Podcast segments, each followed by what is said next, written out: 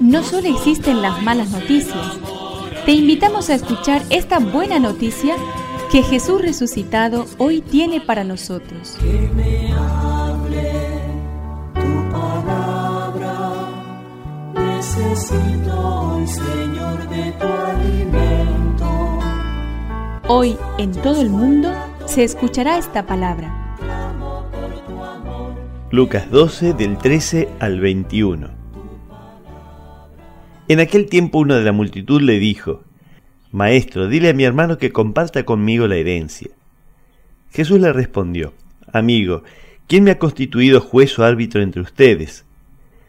Después les dijo, Cuídense de toda avaricia, porque aun en medio de la abundancia la vida de un hombre no está asegurada por sus riquezas. Les dijo entonces una parábola. Había un hombre rico cuyas tierras habían producido mucho y se preguntaba a sí mismo, ¿qué voy a hacer? No tengo dónde guardar mi cosecha.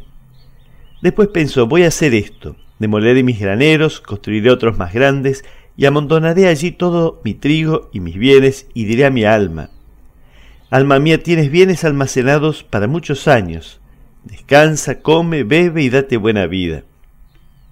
Pero Dios le dijo, insensato, esta misma noche vas a morir.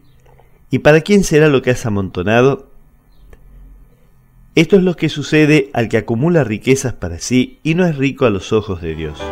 Que me aliente tu espíritu, necesito que me llenes de valor. Ni el ladrón ni la muerte avisan su llegada. Dios, en cambio, nos da oportunidad tras oportunidad para acogerlo y hacerle sitio en nuestra casa y también en nuestro corazón.